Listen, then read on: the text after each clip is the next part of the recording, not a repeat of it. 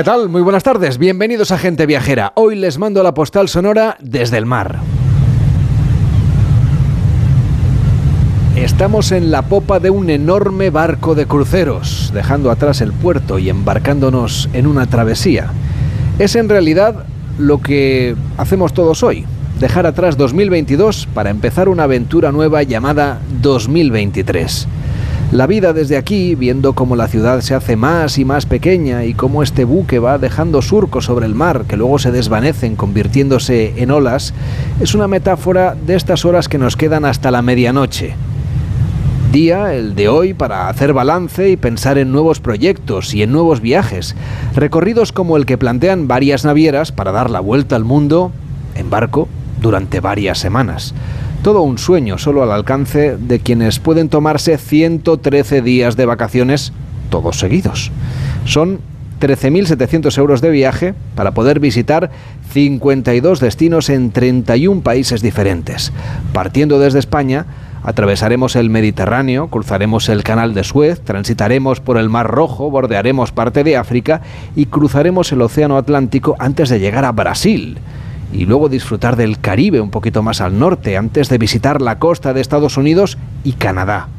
Ya en las últimas semanas regresaremos a Europa pasando por Groenlandia e Islandia. Es un viaje inolvidable, una aventura para soñar en un día como el de hoy, en el que tenemos todo un año por descubrir. A bordo de este crucero Vuelta al Mundo, con una maleta llena de ideas para seguir viajando desde la radio en 2023, les mando la postal sonora para iniciar gente viajera.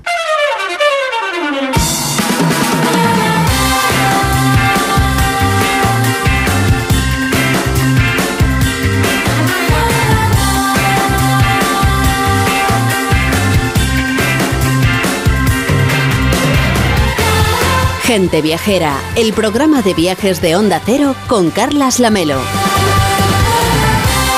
Pues aquí estamos en esta tarde ya de la noche vieja que vamos a vivir con muchísima intensidad aquí en Onda Cero, donde la van a retransmitir, por supuesto. Bueno, pues vamos a poder vivir como nos podemos comer las uvas a través de la radio. Pero antes, déjenme que salude a Víctor Herranz. ¿Cómo estás, Víctor? Muy buenas tardes, Lamelo. Casi, casi a punto de decirte feliz 2023. La verdad es que estoy un poco nervioso, ¿eh? A mí es que me encanta la noche vieja. Sí, es una noche bonita para hacer un poco de balance, para hacerse buenos propósitos. Sí. Pero bueno, usted lo de ir al gimnasio mañana no es el día. El día 2 total acabamos de empezar. El día 3 ya veremos después de Reyes. para febrero. Sí. Luego y después de Fitur, en el caso de gente viajera. Y luego ya, pues eso sí, eso en Semana Santa. Ahí está, por- para marzo. ¿Te has hecho tú muchos propósitos de Año Nuevo? Pues sí, sí, sí, sí, la verdad es que sí. Sobre todo me propone este año no juzgar a la gente, pero no, no a malas, sino que nos pasa siempre. Vas por la calle, ves un gorro, ves un semáforo, ves un animal en la farola, dices... mm, siempre algún, algún, algún juicio sacas de, de todo. Entonces hay que ir por la calle sin juzgar a nadie. Yo no sé si se puede vivir así, pero bueno. Es complicado. Está, está bien, está bien, está bien, está bien. Pues vamos a viajar más que nunca en Gente Viajera, por supuesto, aquí a través de la radio. Primera parada, nos vamos a ir a Praga, la capital de la República Checa.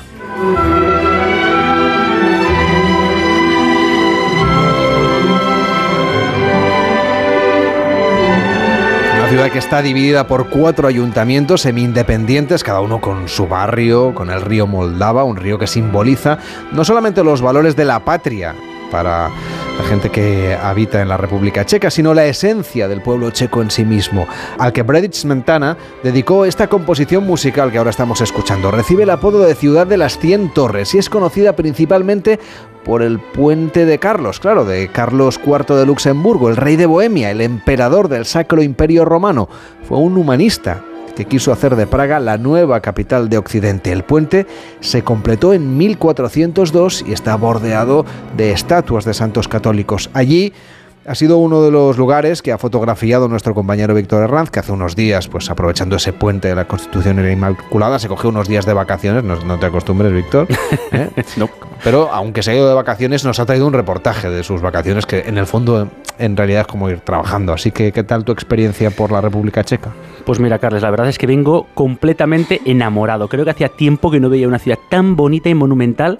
Y en serio, es que no le falta un detalle. Los edificios de la ciudad, las fachadas del casco antiguo decoradas, trabajadas, pintadas, eh, las esbeltas torres que custodian la ciudad, la grandeza de sus castillos, las avenidas, las plazas, los puentes. Vamos, es que es una ciudad digna del emperador. La plaza de la ciudad vieja, el gran castillo, el núcleo de su centro histórico, esos coloridos edificios barrocos, las iglesias góticas, el reloj astronómico medieval, que tiene una historia además muy curiosa. En fin, son un espectáculo eh, que uno puede disfrutar. Ya saben que en el reloj, pues a las horas más concurridas hay mucha gente, pero funciona obviamente a las 24 horas. ¿A ti qué es lo que más te ha impresionado de todo esto?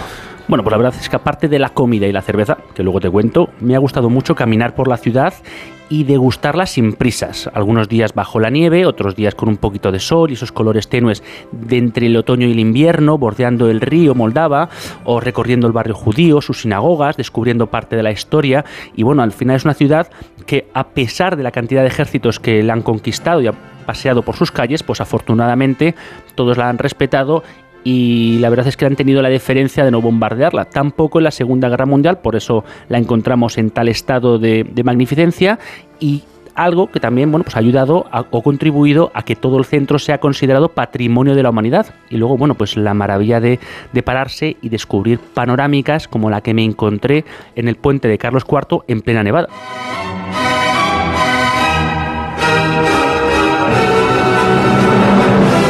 Nos encontramos viajando por la ciudad de Praga y tengo que admitir que la primera impresión, bueno, pues ha sido de cuento de hadas. Y es que no puede ser más bonita la ciudad y su casco antiguo. No le falta detalle a cada calle, a cada edificio, a cada torre.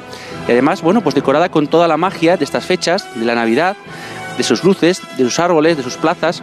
Y nos encontramos recorriendo el centro y todos sus atractivos de la mano de Zlata Dixbejsova, que es guía turístico de la Oficina de Turismo de la República Checa. Muy buenas tardes. Buenas tardes.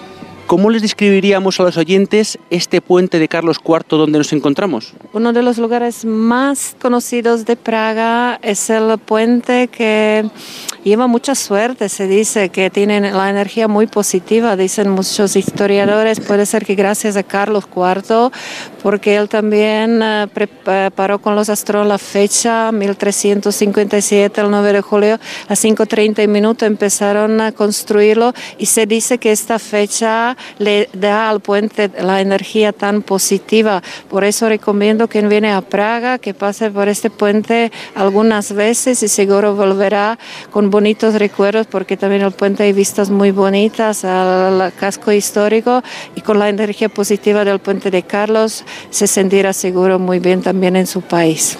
Un puente que está eh, rodeado de, estatuas de, de, santos y que hay dos torres, bueno, hay tres torres realmente, una en un lado y dos en otras, que, protegen este puente y que le da bueno, pues esa fama internacional a, a, Praga. Eh, ¿Qué une este puente? ¿Qué dos partes de la ciudad une este puente? Este puente une dos lados del río Moldava. En un lado está el barrio del Castillo con el Castillo Praga, la ciudad pequeña al pie del castillo, y une con otro lado del río Moldava donde está la ciudad vieja, la ciudad nueva y el barrio judío. Todo eso es el casco histórico más visitado y la zona más bonita de toda la ciudad de Praga.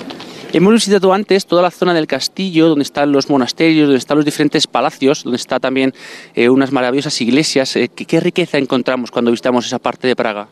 Eh, si uno visita el castillo de Praga, el castillo de Praga lo pasado la serie de los príncipes, de los reyes, de los emperadores, y se nota eso en, en, el castillo de Praga, porque los palacios que uno puede visitar, es verdad que depende de la suerte, no siempre está abierto el Palacio Nuevo Real, pero seguro le gustará la catedral donde están enterrados también los príncipes, los reyes, los emperadores, donde pueden ver también en el palacio las réplicas de las joyas de la corona del reino checo, mucha gente quiere conocer la callejuela de oro, que es para también conocer la vida no solo de ricos de la alta clase y todo eso, cada uno encuentra algo y si vienen cuando hace mejor tiempo, los meses de verano, vale la pena visitar también los jardines, por ejemplo el Jardín Real, el Jardín del Sur y con las vistas fantásticas. Vamos ahora en dirección hacia el casco antiguo a disfrutar un poco de la gastronomía local de, Praga. Eh, ¿Qué podemos contarle a los oyentes de la gastronomía checa? La gastronomía checa depende si es la gente muy joven o la gente de mayor edad, porque los jóvenes ahora más buscan ensaladas, eh, la comida más vegetariana, todo eso. Eso seguro no es la típica comida checa. En el pasado la un único plato para vegetarianos tuvimos queso empanado. Ahora ya la oferta es súper buena también para la gente que no come la carne. Pero quien come la carne, lo más típico para la comida checa es carne de cerdo, pero también la carne de ternera. Cada, casi cada plato típico checo tiene knedliki, puede ser de patatas, de pan, hay knedliki de Carlo Vivari. Eso es algo como pan blanco, pero parecido a pan blanco, pero no, no se come, que uno lo toma, coge a la mano, pero para tomar la salsa de los platos típicos checos. Y quien le gusta costillas, codillo, pato, de los peces, no sé, trucha, carpa, a la gente no le gusta tanto, pero es uno de los también más típicos peces que se comen, que se comen aquí. Carne, carne, carne, pero digo que hay comida para todos, también para la gente que tiene alergias, lo encontré en los restaurantes donde lo está marcado todo eso. Oye, y con este frío apetece una sopita caliente, ¿no? ¿Qué, qué, qué sopas son típicas de aquí? Tenemos muchísimas sopas, también depende de la región. Hay sopa de ajo, de cebolla, hay sopas de patatas, de col, de muchas de verduras, hay caldos de pollo, carne de eh, cerdo, etc.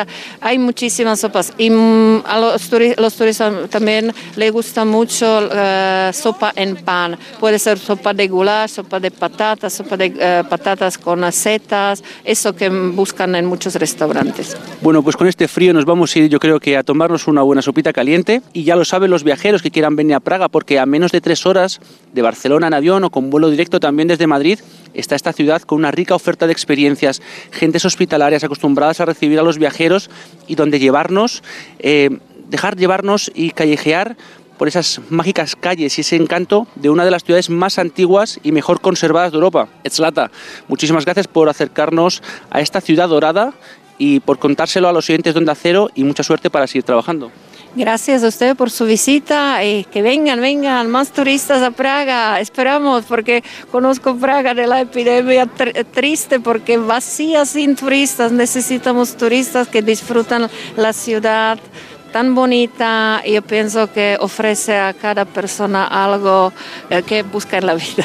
Pues vamos a tomarnos una sopita de goulash y una cerveza, ¿te parece bien? Me parece bien porque con el frío que hace hoy, yo pienso que la sopa es buena idea tomarla, calentarse poquito. Pues vámonos ya.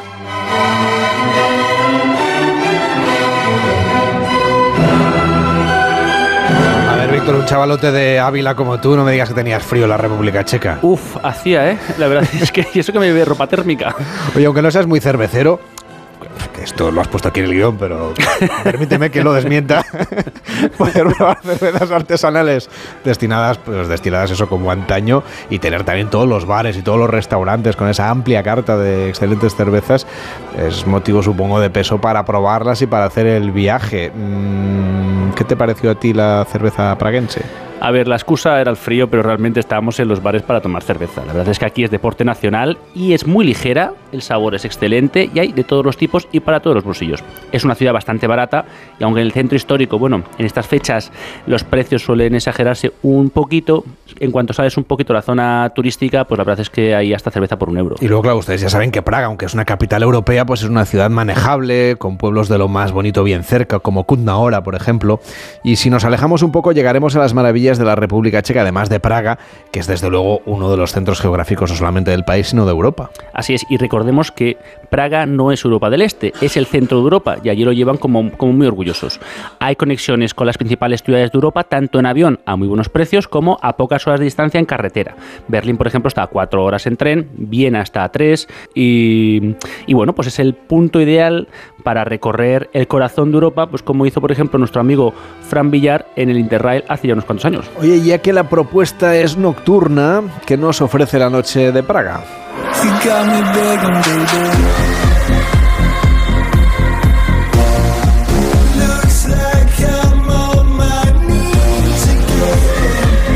Bueno, pues digamos que la ciudad tiene gustos y colores para todo tipo de personas. Una potente escena musical que abarca desde conciertos de jazz, óperas clásicas, hay que decirlo, conciertos musicales y bueno, pues por supuesto, pues una dilatada oferta electrónica, pero si te parece eso ya pues lo contamos en otra ocasión, que ya nos desviamos. Desde luego que nos tenemos que ir a Colombia, que nos está esperando Enrique Domínguez Uceta aquí en Gente Viajera.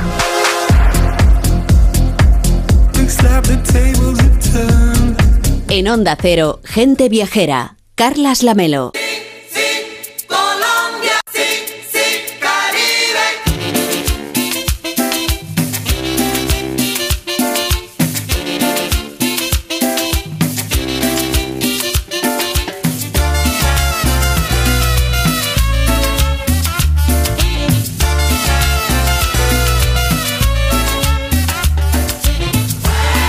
Estamos acabando el año, eso usted ya lo sabe, soñando ya con grandes viajes para el próximo 2023 y parece que nos apetece coger grandes destinos de naturaleza, llegar hasta lugares recónditos y casi desconocidos y me parece...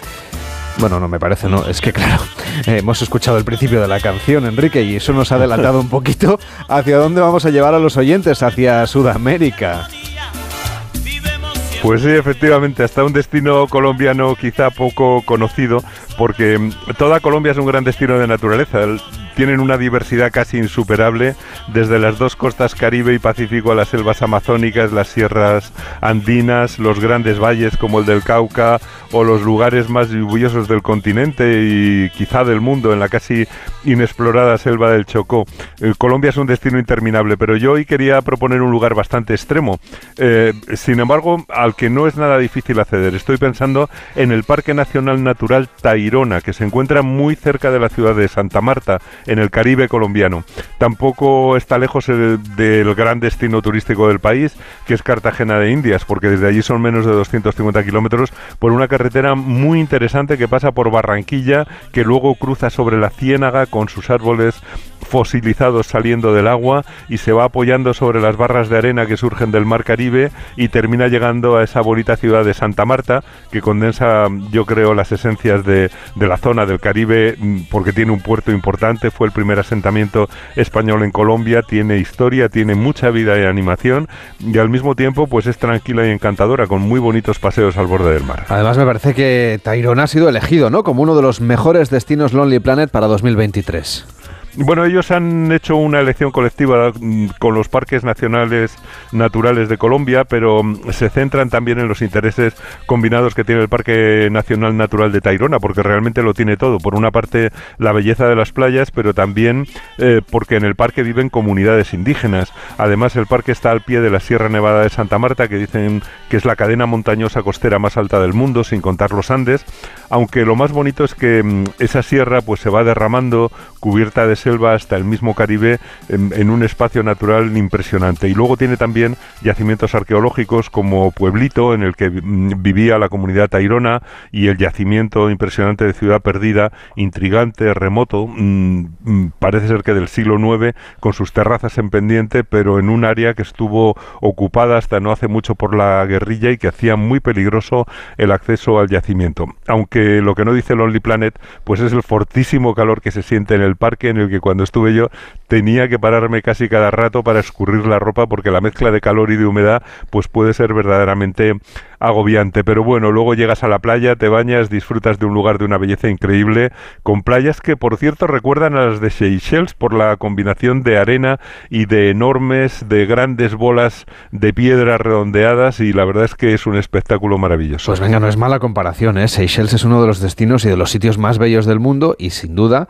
Tairona es mucho menos conocido y por eso lo estamos recomendando ya para viajar en 2023, el año que empieza pues dentro de unas horas, Enrique. Eh, pues sí, estoy seguro que será un descubrimiento para muchos esa costa que va de la bahía de Tacanga a la desembocadura del río Piedra. Son unos 35 kilómetros muy salvajes que son más desérticos al oeste y muy húmedos en el resto. Las playas mm, eh, son muy placenteras a la vista, pero realmente son peligrosas porque hay fuertes corrientes y con conviene tener muchísimo cuidado. Pero bueno, hay algunas zonas muy tranquilas, hay que seguir las indicaciones de las banderas y, por supuesto hay zonas estupendas para el snorkel, para, para el careteo y el parque tiene bastantes visitantes porque eh, cuenta con zonas de restaurantes que están especializados en pescados de marisco de la zona, así que mm, se puede ir a disfrutar de un entorno natural prístino, purísimo, muy bonito, eh, porque además eh, las palmeras dan sombra a las playas y el lugar es encantador. Pero si llegamos allí, pues yo creo que hay que aventurarse también para descubrir otras maravillas del parque, en especial la propia fauna y los restos arqueológicos que están repartidos en esa selva profunda. Pues empecemos, si te parece, por la fauna, que es seguramente lo más llamativo, aunque si es selva, claro, habrá un montón de mosquitos.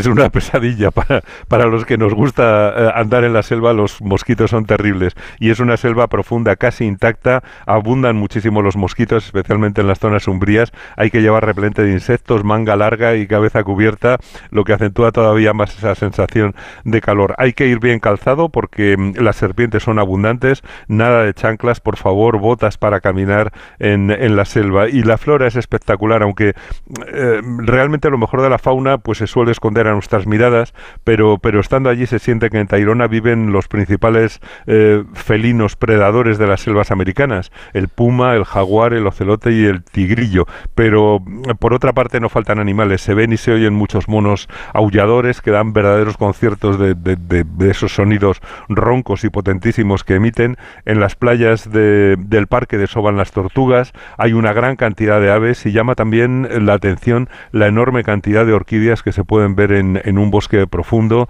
y, con una gran variedad de especies botánicas. La verdad es que es una experiencia muy intensa la de caminar en, en el Parque Nacional Tairona. Y claro, el otro atractivo era el de los yacimientos, ¿no? Y la memoria del pueblo Tairona. Bueno, los taironas eran el pueblo indígena que habitaba la zona cuando, cuando llegaron los españoles. Estaban asentados en lugares como el pueblito eh, Chairama, que debió contar con un millón de casas, de ellas eh, pues 400 en la zona central eh, que se puede visitar, donde podemos ver los caminos empedrados, las losas que sostienen las terrazas, las escalinatas y otros vestigios interesantes como los cimientos y el arranque de los muros de las antiguas construcciones. Los taironas estuvieron allí incluso después de la conquista hasta el siglo XVI y realmente pelearon duramente contra los españoles. Y ahora sigue teniendo mm, habitantes indígenas que van vestidos con sus largas túnicas blancas, sigue siendo un lugar sagrado para ellos y cuenta con, con una decena de cocabañas para quedarse en la zona, aunque las mejores opciones para acampar pues están en las playas cercanas. Y por cierto, mm, eh, es una curiosidad, pero el parque cierra varias veces al año, como dicen ellos, para dejarlo respirar, para que no sufra tanto con la presión humana y tenga algunos periodos para, para recuperarse. Pues eso me parece una muy buena iniciativa. Oye, lo más valioso es el yacimiento, ¿no? Que decías antes, el de la ciudad perdida, también con un nombre mm, que ¿no? llama mucho a la aventura. Eh, llama mucho la atención, sí, es como de aventura de Indiana Jones, eh, pero, pero tiene su sentido. Está eh, en el Parque Natural de Sierra Nevada de Santa Marta, que está también allí mismo, junto a Tairona, y se encuentra en el interior, no muy lejos de, de nuestro parque. realmente su nombre exacto es Parque Arqueológico Teyuna eh, y es la ciudad perdida de los Taironas, que fue la cultura indígena que decíamos prehispánica, pero la más avanzada de toda la zona. Y, se llama Ciudad Perdida porque no se encontró realmente hasta 1976. Fue una sorpresa eh, y se encontró pues, pues una ciudad con un complejo sistema de canalización, con terrazas para preservar el suelo y para, y para regar la tierra, para eh, practicar la agricultura y, y, se encontró también una arquitectura de bohíos, de casitas circulares sin ventanas, con cubiertas vegetales de hoja de palma. Es una ciudad en altura, está a más de 900 metros sobre el nivel del mar, pero se comunicaba con con los poblados de las zonas bajas por caminos de piedra y se conservan allí pues pinturas rupestres y petroglifos. Es realmente muy muy interesante, sobre todo porque en la sierra siguen viviendo indígenas de, las comunidades Kogi, Huiva y Arucos, mm, descendientes de los Taironas, que sumados con los Cancuamo, pues mm, deben completar hoy día pues unas 30.000 personas eh, de etnias indígenas viviendo en la sierra de Santa Marca. Pues realmente hay mucho que ver ¿eh? y mucho que hacer en el Parque Tairona de Colombia. Es para irse a pasar allí, imagino, unos cuantos días, Enrique.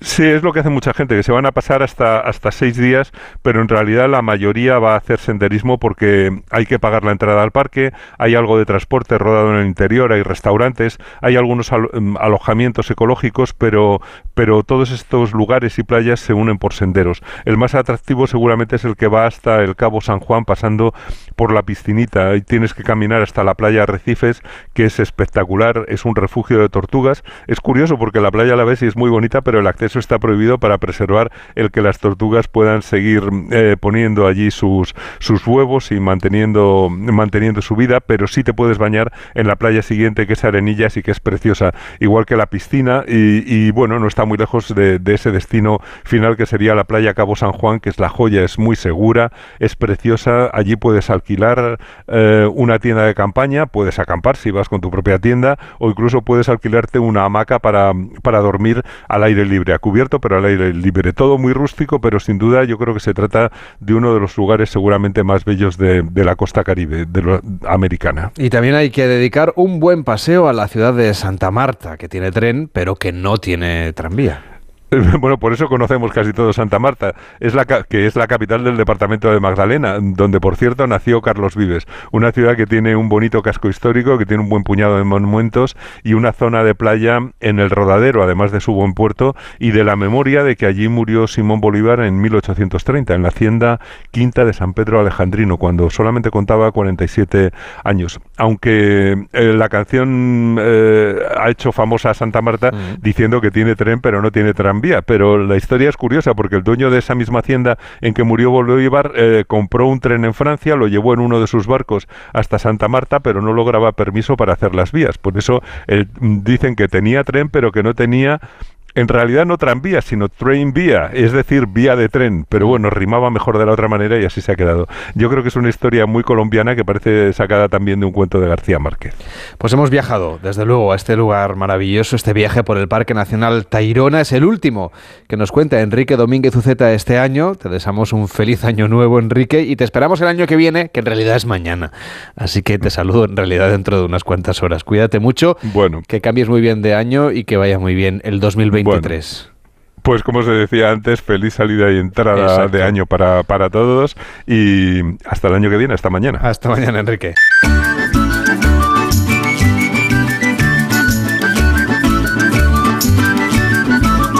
Gente Viajera, el programa de viajes de Onda Cero con Carlas Lamelo. Pues horas le quedan ya la Puerta Santa en Santiago de Compostela para cerrarse, para despedir este año santo doble. Y Fran Contreras ha llegado ya por fin a Santiago de Compostela, haciendo el camino para llegar justo hoy, el día que cierran la Puerta Santa y que se acaba el jubileo. Hola Fran, ¿cómo estás? Buenas tardes. Buenas tardes, Carles. Buenas tardes a toda la familia de gente viajera en Onda Cero. Todavía no he llegado, ¿eh? Ah, estás estoy, a punto. estoy, estoy, en, estoy en Monte de Gozo. Bueno. Y estoy viendo ya eh, la ciudad Em, de Compostela, de Santiago de Compostela, y estoy con el peregrino de la Edad Media, de rodillas, cantando el Ultrella et Susella, en este monte de gozo que recibe el nombre porque cuando em, llegaban aquí los peregrinos caían de rodillas estaciados porque habían cumplido su, su misión. Que ya se ve la catedral, pero queda un rato aún, ¿eh? Ya tres kilómetros. eso, es en tres cuartos de hora y si estás cansado, una horita.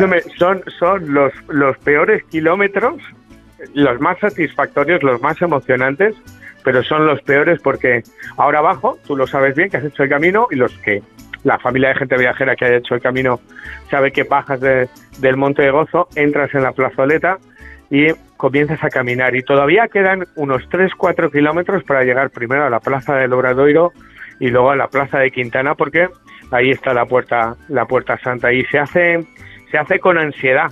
Se hace, parece que nunca llegas. Todo te cansa más, todo te pesa más, estás más cansado que nunca, pero, pero estoy viviendo un momento único. Yo creo que, y, y agradecido porque me dejes compartirlo en unas horas a las cuatro y media se cierra el año santo 21-22, se cierra este mm, prolongado extraordinariamente año santo. Esto solamente había ocurrido en tres ocasiones a lo largo de la historia del Camino de Santiago. La primera en el siglo XIX, cuando se redescubren los restos del apóstol, la segunda tras la guerra civil y ahora, esta tercera vez, se ha prolongado por el maldito bicho, que paralizó el camino por primera vez en su historia. Mira, ni la peste, Carles, ni las guerras entre reinos, nada paró nunca el camino de Santiago, solo el maldito bicho que tanta gente se ha llevado y tiempo de que ya hemos salido, afortunadamente, ya vemos la luz en el horizonte, paralizó el camino de Santiago, hizo que todos los peregrinos salieran del camino, que se cerraran albergues locales que viven por y para el camino de Santiago. Por eso se prorrogó y ahora en unas horas pues el arzobispo cogerá ese martillo de plata, dará tres golpes y a las cuatro y media en una ceremonia ritual especial, diferente, en este ciclo solar de los años santos que solo tiene lugar cuando la festividad del apóstol del santo cae en domingo, el 25 de julio, se cerrará para esperar, creo que son seis años, el próximo año, año santo, año jacobeo compostelano, un ritual, fíjate, muy curioso, la gente no sabe que la apertura y el cierre de Puerta Santa, Carles, no es propio de, del Camino de Santiago, no es propio de Compostela, es un ritual que se hacía con la Puerta Santa de Roma. Y de allí viene, según muchos historiadores, ese ritual de abrir y cerrar la, la Puerta Santa. Cuéntanos un poco cómo va a ser el ritual esta tarde. Por cierto, el próximo año jubilar será el año 2027, o sea que en realidad no queda tanto. No, no queda poco. Bueno, em, yo lo primero que voy a hacer es llegar a Compostela, romperé como siempre me rompo, y allá tiembla la voz, romperé como siempre rompo al, llegar al Obradoiro y mirar hacia atrás y, bueno, descubrir que has recorrido 900 kilómetros.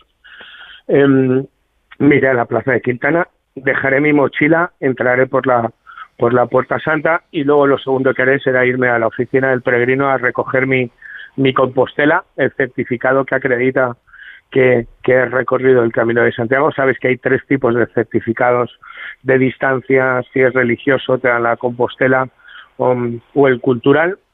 Y luego miré a San Martín de Pinario, porque allí dormiré esta noche. Bueno, yo creo que, que asistiré a un momento especial. No voy a poder abrazar al santo, todavía no se le puede abrazar, pero sí me meteré en su cripta, hincaré las rodillas, le daré gracias al apóstol, pero luego sobre todo me iré al pórtico de la gloria a, darle gracias a un tipo que cambió el inconsciente colectivo de toda Europa. El Camino de Santiago um, vertebró la Europa que hoy conocemos, que es el, el maestro Mateo. Eh, hay mucha gente que desconoce en la historia, la protohistoria, los orígenes del Camino de Santiago. Eh, en esos orígenes y en el Camino de Santiago del siglo XXI, la figura de Diego Gelmírez y el maestro Mateo son claves. Y te cuento por qué. En, en el siglo X Almanzora arrasa Compostela. Vamos a viajar en el tiempo se lleva hasta las campanas, que se las lleva a Córdoba, con esclavos cristianos, que luego recupera esas campanas el rey Fernando III, que se la lleva otra vez a Compostela con esclavos musulmanes. En el siglo XII aparece Diego Gelmírez y el maestro Mateo. ¿Y qué hace el maestro Mateo? Algo prodigioso. No solamente construir la catedral, que hoy tenemos ese pórtico de la gloria, sino que talla en piedra la imagen que hoy abrazamos. Ahora no se puede, pero se podrá, que está chapada en oro y en plata es decir, crea por primera vez una imagen para que los peregrinos adoren. Hasta ese momento lo que había en Compostela era una losa enrejada.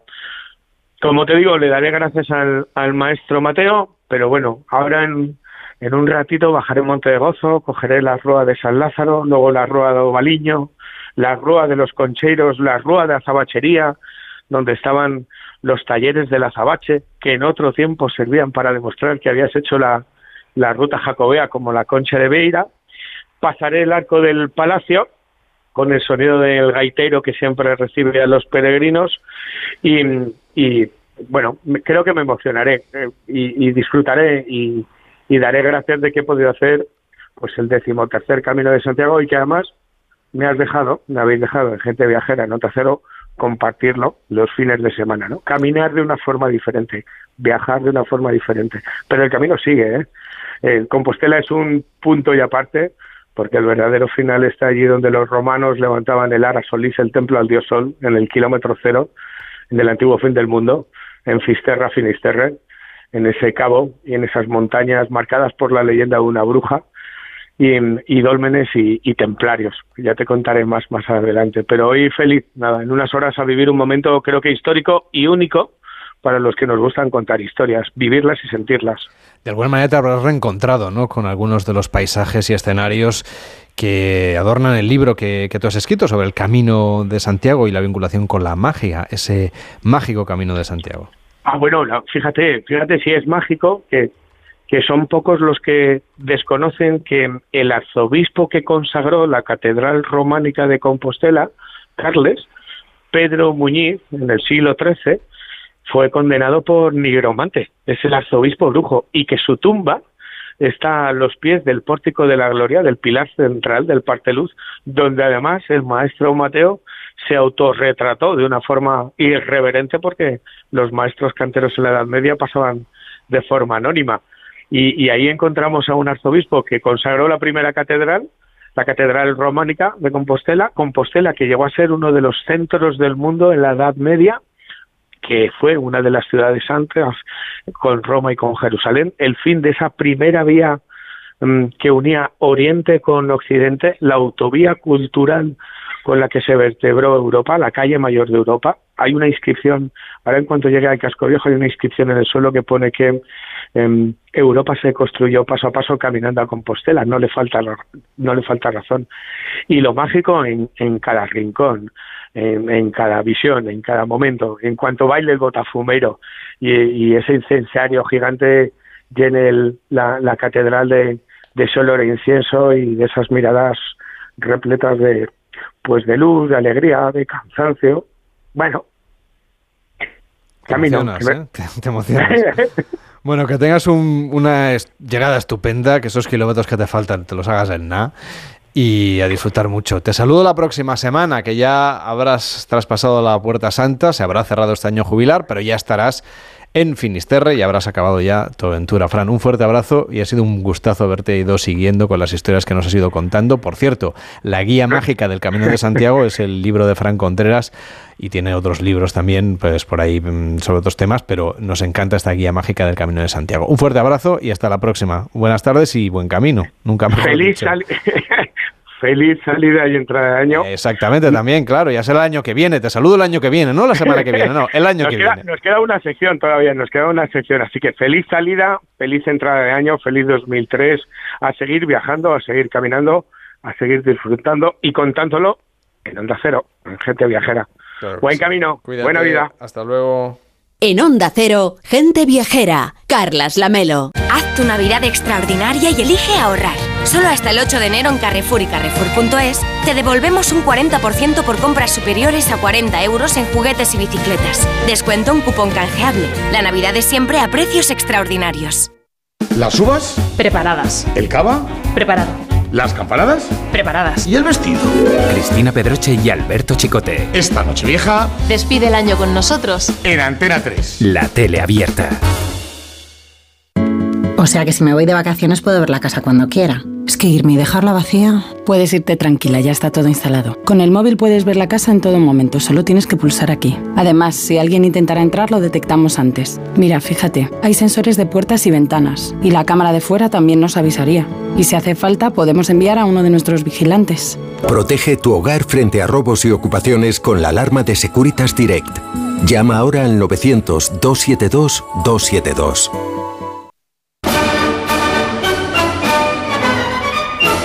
En Onda Cero, Gente Viajera, Carlas Lamelo.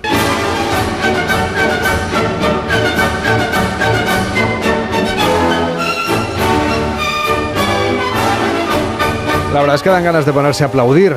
Habrán reconocido, por supuesto, esta marcha Radetzky, que nos lleva directamente a la espectacular ciudad de Viena, con una historia muy rica, con una cultura que está presente en todas partes, la música, que es uno de los elementos evidentes cuando vamos a esta ciudad. La capital de Austria es famosa en todo el mundo por muchísimas cosas, por ofrecer placeres musicales durante todo el año, pero claro, es que mañana es el gran concierto de Año Nuevo. Blanca Trausmann-Dorf, directora de la Oficina de Turismo de Austria en España. ¿Qué tal? Muy buenas tardes. Buenas tardes. Bueno, estamos a pocas horas, ¿no? De hecho, hoy en realidad también hay, hoy día 31, también hay concierto de Año Nuevo. Y mañana es el que vemos luego en televisión y, que es el conocidísimo, ¿no?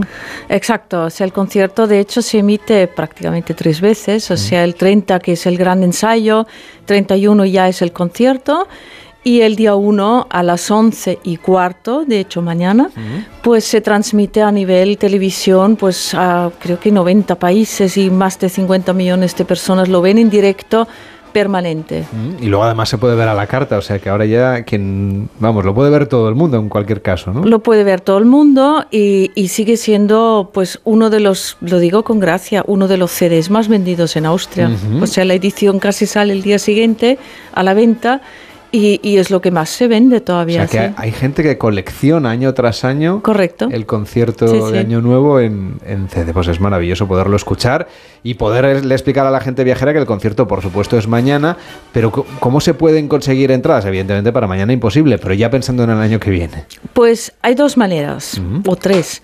La, la más fácil es em, pues dirigirte a una de las agencias musicales de España, que hay unas cuantas que venden la entrada con todo el viaje incluido. Que esto para mí es lo más seguro, ¿no? Porque tienes el vuelo, tienes el hotel, tienes los traslados y la cena de gala o cena de fin de año y el día siguiente pues vas al concierto. Es una manera, mm, yo digo, para muchos es el sueño de la vida, ¿no? Y como España aporta casi el 10% de los espectadores son españoles gracias a estas agencias musicales que venden las entradas todo pack, pues fantástico. La vía más complicada, pero es la, la que suele hacer la gente, es entrar en un sorteo el día 2 de enero o sea, pasado mañana.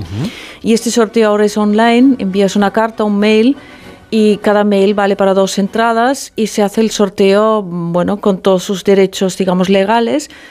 Y sortean solo, y esta es la gran confusión, 700 butacas más o menos, porque el Musikverein caben unos 1.400 personas sentadas y la mitad es de los socios de los filarmónicos, quiere decir que lo venden en la reventa, o sea, Claro. lo venden o lo guardan para mm, jefes de Estado o visitas especiales, pero en el sorteo entran 700 butacas y estas cada año, cada año es tradición, se sortean.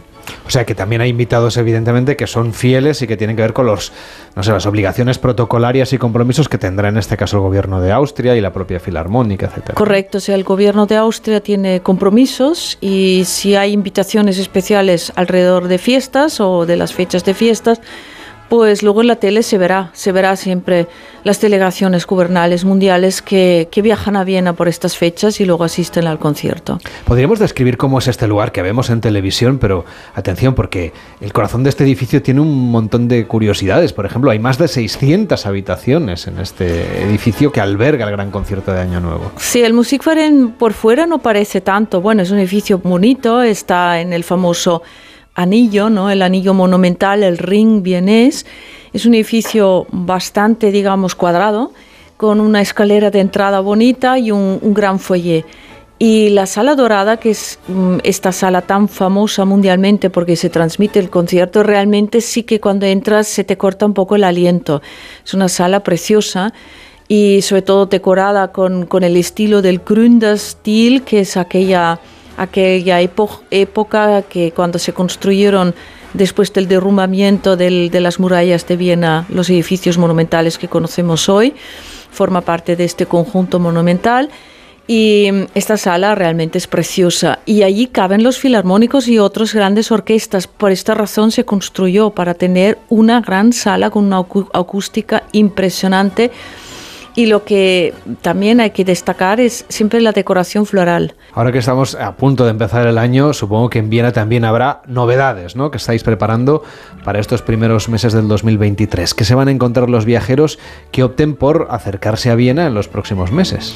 Hombre, yo creo que la gran novedad sigue siendo todavía la abertura del Museo Heidi Horten, que es una colección de arte un poco fuera de lugar, porque ella fue una señora multimillonaria que dedicó toda su vida a coleccionar arte. Y este arte está expuesto en el centro histórico de Viena, cerca, por cierto, del Musikverein, o sea, andando muy cerca. Y es un museo que recomendamos porque es nuevo y las novedades siempre tiran de alguna manera, ¿no? Si te gustan las piezas de exposición es otra cosa, hay mucha moda, mucho arte moderno. Ah, por otra parte, siempre recomendamos también la Albertina Modern, que lleva pocos años abierta. No es la Albertina antigua, sino donde están todas las colecciones más modernas. Está al lado del Musikverein, en el Kunsthaus Wien, ex Kunsthaus Wien. Vale la pena conocer también el recorrido por, por este edificio. Y algo totalmente nuevo que aún no he hecho ni yo, porque no he tenido tiempo, que es el Mitos Mozart.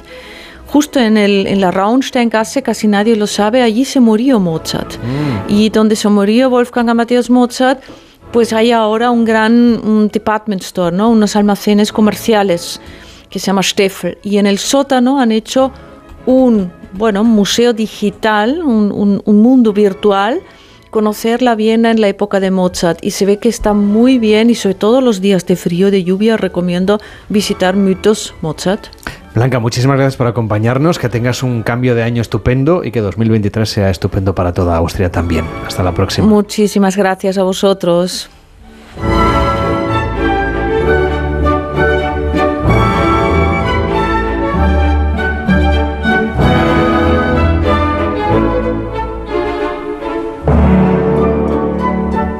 Gente Viajera, sábados y domingos a las 12 del mediodía, con Carlas Lamelo. Con una amplia actividad cultural y deportiva, con campeonatos a nivel nacional, Calamocha te espera con los brazos abiertos. Si vienes a Teruel, visita Calamocha, un lugar para invertir, un lugar para vivir. En Onda Cero, Gente Viajera, Carlas Lamelo. Vamos a iniciar un recorrido por Torremolinos y lo vamos a hacer para conocer la historia de esta villa y su vinculación con el turismo. Estamos en lo alto de un edificio, de un edificio que, así cuando lo vemos, nos recuerda a los grandes edificios históricos de Andalucía y es un edificio en realidad de principios mm, del siglo XX que era una de las primeras casas de veraneo aquí en la Costa del Sol. Nos acompaña María José Carmona, que forma parte de la Comisión de Turismo del Ayuntamiento y que va a hacer de guía con nosotros exactamente dónde estamos ahora mismo. Estamos ahora en la Casa de los Navajas. Esta casa eh, la construye Antonio Navajas para ah, que sea su casa de veraneo familiar eh, y se inaugura en el año 1926, o sea que tiene casi 100 años.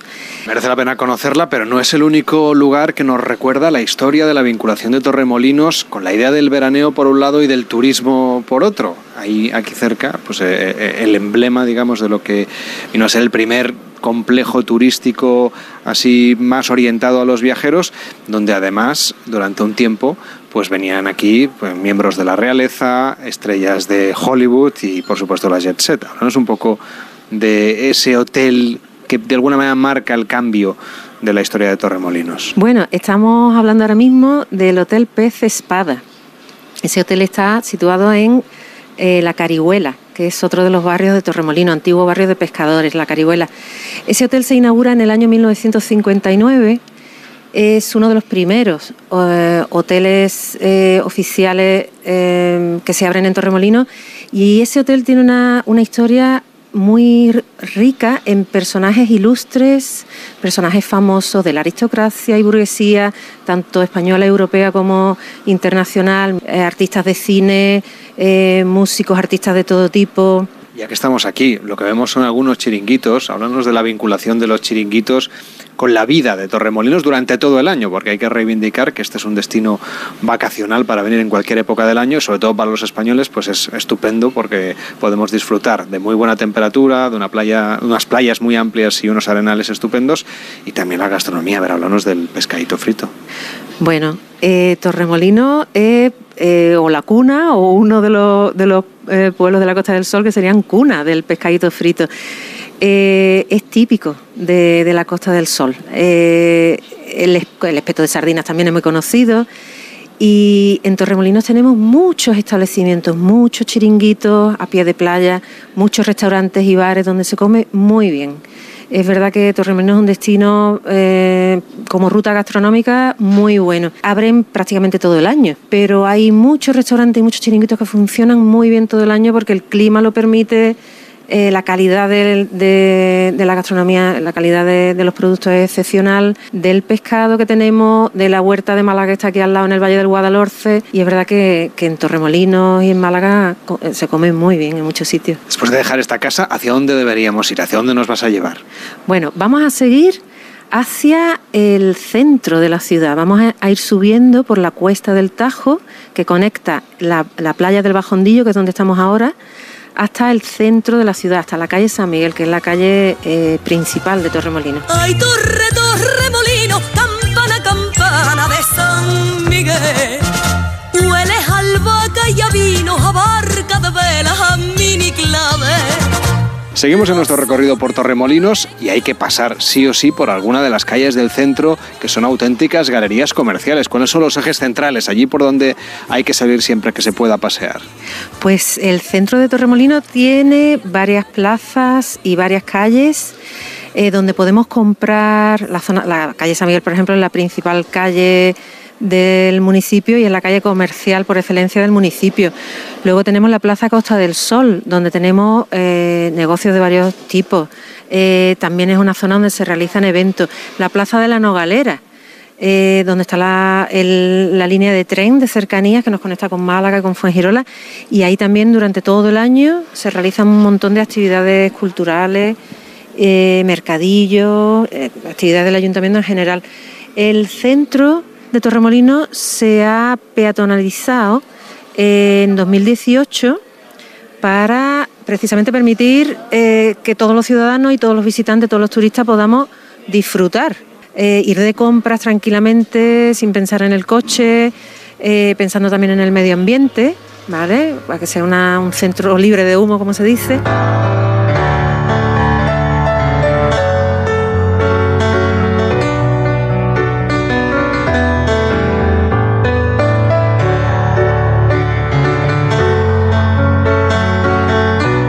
En la zona que cobija, digamos, este edificio de Antonio Lamela, que en su época pues, fue totalmente revolucionario como vivienda vacacional y que ahora a su alrededor es la zona de ambiente LGTBI, que es también un público mm, turístico muy importante para Torremolinos. O sea, que hay una gran comunidad de LGTBI+.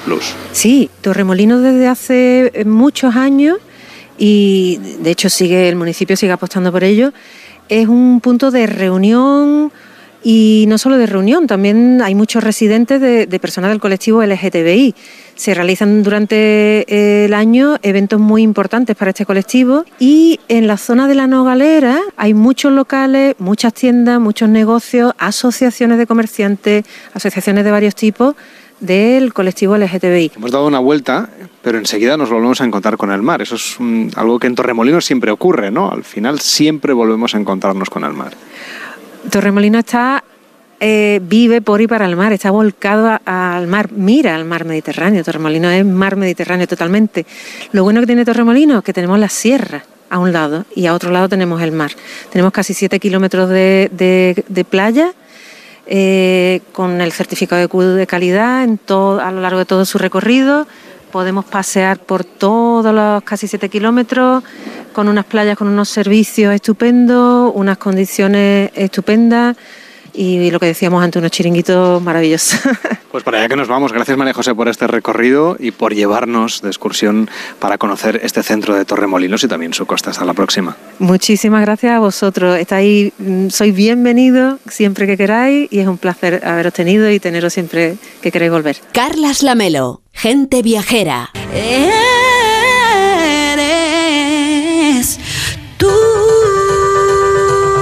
Vamos a hablar de lo que quiere el sector del turismo en la siguiente hora con José Luis Zoreda, que es el vicepresidente ejecutivo de Exceltur aquí en Gente Viajera, pero también Elena del Amo nos lleva a un destino internacional que hemos querido hoy que sea sorpresa. Como sorpresa es lo que preparan los mejores hoteles del mundo y los fines de año más sorprendentes del planeta, que está repasando ya Víctor Herranzi. Enseguida nos cuenta. Incluso nos iremos a Huesca, que para el año que viene, atención, piden que no vayan turistas. Sí, bueno, pero es como una campaña de, de marketing invertido. al final. Efectivamente, nos dicen que no vayamos para que en realidad vayamos para allá, lo contamos enseguida. Pero por supuesto nos pueden pedir sus notas de voz de WhatsApp, los destinos a la carta que quieren que hagamos en 2023. Desde luego en el 699-464666 como una nota de voz al WhatsApp o por el email en genteviajera.onda0.es que nos cuenten, bueno, pues dónde quieren que les llevemos en el próximo 2023, cuáles son sus viajes soñados, cuál ha sido el favorito del 2022 y que nos lo cuenten pues ya mismo. Junto al árbol voy a estar. Esta noche su regalo es de magia y de color. Junto al fuego y a tu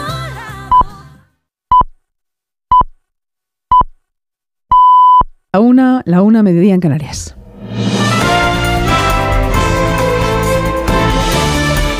Noticias en Onda Cero. Buenas tardes. Y hay fecha para el funeral del Papa Emérito Benedicto XVI, que ha fallecido hoy a los 95 años de edad en la Ciudad del Vaticano, en Roma. Será el próximo jueves. Los va a presidir el Papa Francisco, corresponsal en Roma, Darío Menor.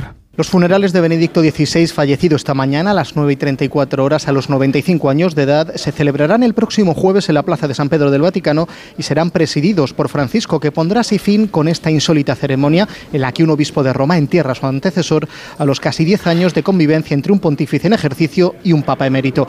El portavoz vaticano, Mateo Bruni, ha informado hace unos minutos de que las exequias serán solemnes pero sobrias, siguiendo así la voluntad de Joseph Ratzinger, que deseaba que fueran sencillas. A partir del lunes, los fieles católicos podrán dar su último saludo al Papa emérito, cuyo cuerpo será colocado en la Basílica de San Pedro. Era el portavoz del Vaticano, Mateo Bruni, quien anunciaba la muerte de Benedicto XVI esta mañana. Como ya saben, vengo con una triste noticia, la que ya os adelantamos esta mañana. Con dolor os informamos que el Papa emérito Benedicto XVI ha fallecido esta mañana a las 9 y 34 en el monasterio Mater Ecclesiae del Vaticano. España junto con Alemania fueron los países más visitados por Benedicto XVI. En Alemania, de donde era natural el Papa emérito, le recuerdan especialmente corresponsal en Berlín, Paola Álvarez. Somos papas. Así abría su edición el 20 de abril de 2005 el diario Bild, el más leído del país, con ese titular que enorgulleció e indignó a los alemanes a partes iguales. El máximo ejemplo de lo que ha significado este papado alemán, marcado por un conservadurismo y unas posturas sobre la homosexualidad o la mujer con las que pocos se identifican ya en la Alemania del siglo XXI, incluso dentro del mundo clerical dominado aquí por la confesión protestante. La sombra de la indiferencia ante los abusos sexuales dentro de la Iglesia Católica, que en Alemania se cuentan también por miles, e incluso la acusación directa de encubrimiento que recoge el último informe al respecto, publicado en 2022, marcan para muchos de manera inevitable la historia del último papa alemán. Un 31 de diciembre repleto además de discursos políticos de fin de año en nuestro país, como el que va a pronunciar el Endacari Urkullu esta noche, redacción en el País Vasco, Juan Carlos de Julián. El Lendakari en su discurso de fin de año mostrará su preocupación por las guerras y vulneraciones de derechos humanos en pleno corazón de Europa. También va a recordar que se mantiene la pandemia, la crispación política y social, la inflación o la precariedad laboral. A continuación propone una mirada positiva y global dirigida a cinco retos. Íñigo. Empleo de calidad, transición ecológica, innovación, apuesta por la juventud y salud. Reconozco humildemente que tenemos espacios de mejora. No siempre acertamos.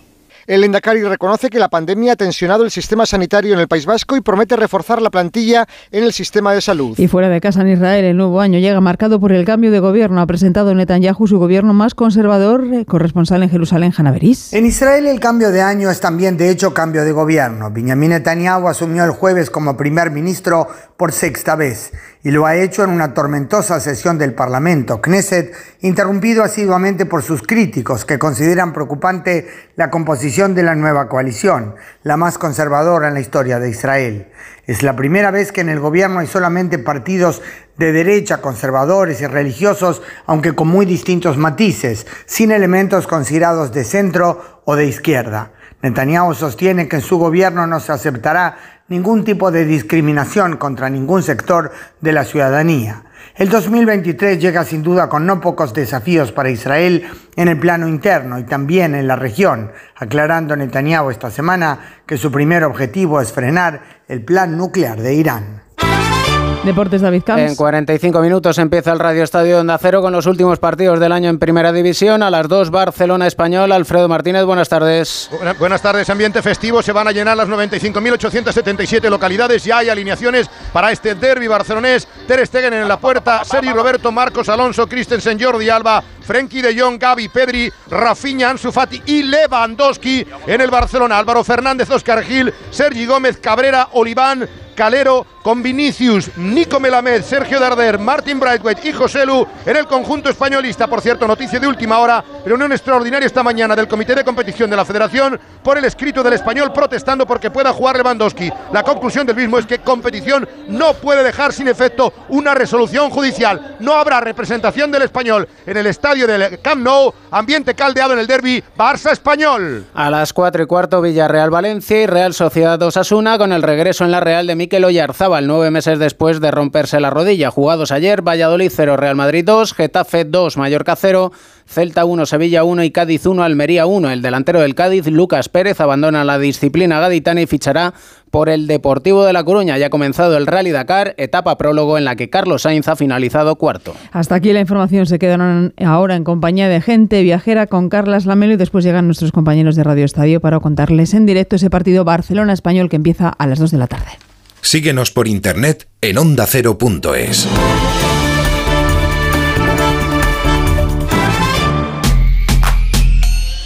Si buscas coche sin caer en el derroche, ¿Qué coche me compro.com? Rentino nuevo sin dejarlo para luego. ¿Qué coche me compro.com? Usados, 100% garantizados. ¿Qué coche me compro.com? Esta Navidad, ¿cuál es tu deseo? En España, el 68% de las personas mayores pasarán las fiestas solas. Como tú, ellas también tienen un deseo. Volver a disfrutar de la Navidad en compañía. Entre todos, podemos hacerlo posible. Contamos contigo. Entra en amigosdelosmayores.org y descubre cómo. ¿Conoces la provincia de Teruel? Vamos a pasar de ser tu destino pendiente al preferente. Entra en sienteteruel.es y descubre una tierra llena de contrastes. Diputación de Teruel.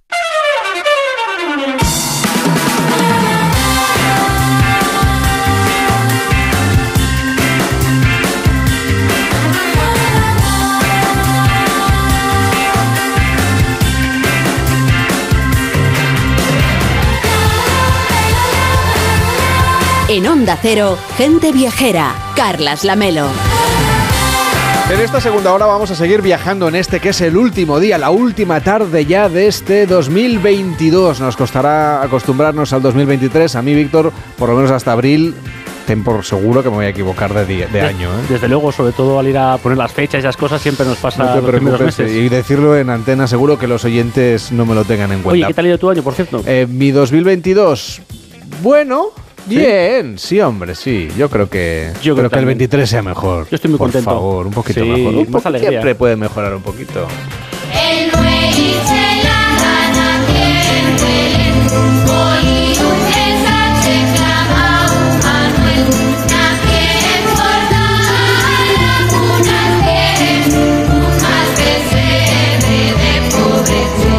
Pues les haya ido como les haya ido el año, espero que se hayan podido reunir con sus familiares, con sus amigos, con sus seres queridos también en una fecha tan entrañable como la de hoy, el día de hacer balance de cómo nos ha ido el año, pero lo mejor es pensar en el que viene, en las cosas que vendrán y en los viajes que vendrán. Y en España hay muchos destinos entre los que uno puede elegir para pasar las fiestas o para disfrutar del año nuevo, pero hay algunos que cumplen más con esa idea que tenemos de los pueblos nevados, de la montaña, de las reuniones familiares alrededor del fuego, por ejemplo, un día en el campo, un día en la nieve. Y hoy Víctor Arranz nos propone que para el 2023, que empieza en unas horas, a partir de mañana viaje usted a Huesca. O no lo haga, porque en Huesca no quieren que vayamos. Así es, y es que la verdad que después de estas fiestas en familia, en amigos, os apetece un poquito también escapar del ruido y del ajetreo de las ciudades y de estas fiestas y aislarse, ¿no? Algunos días en un hotelito, en una casa rural, en la montaña, disfrutar del entorno, hacer snowboard, hacer esquí, un pasito por el campo, un spa calentito después de dar una vuelta, que ya uno no tiene el cuerpo como, como hace años, y en, y, en, y en Huesca, pues la verdad es que tienen de todo. Pues vamos a preparar estos últimos, estas últimas horas ya de lo que nos queda de 2022, pero sobre todo los primeros días de 2023 para disfrutar de los deportes de invierno, de la gastronomía de montaña, del patrimonio, de la cultura y de toda la oferta también navideña que ofrece la provincia de Huesca, que ha lanzado una campaña que ha tenido muchísima repercusión, que es No vengas a Huesca. Por eso les decía yo aquello de que dicen que no quieren que vayamos, pero me parece a mí que la cosa es al revés. Fernando Blasco, director de turismo de Huesca, ¿cómo está? Muy buenas tardes. Hola, muy buenas tardes, Carlos. A ver, usted al, al 2023, ¿qué le pide? ¿Que vengan o que no vengan los viajeros? que no vengan, por favor, pero ¿para qué van a venir aquí a Huesca? ¿Para qué van a venir, como decía Víctor, a esquiar o a disfrutar del turismo rural o de los hoteles con encanto, los spas o del patrimonio de pintura rupestre, románico, gótico, eh, de la gastronomía de cuatro estrellas Michelin, de los nueve Big Gourmand, de los soles, de la producción agroalimentaria, de un desierto, de, unas, de una sierra, de un parque nacional, de cuatro parques naturales? ¿Para qué? O No sea, vengan. te- tal y como lo está contando, me voy a ir yo, pero mañana igual hasta me como las uvas allí, porque no estoy tan lejos de Huesca al fin y al cabo, o sea que puedo llegar fácilmente. Eh, cuéntanos un poco qué repercusión está teniendo esta idea de no vengas a Huesca, que es la manera que tienen ustedes de promocionar efectivamente todo lo que uno se está perdiendo si no va. Pues sí, la verdad es que está teniendo muchísima repercusión. Eh, ya se ha visionado este spot más de 600.000 veces.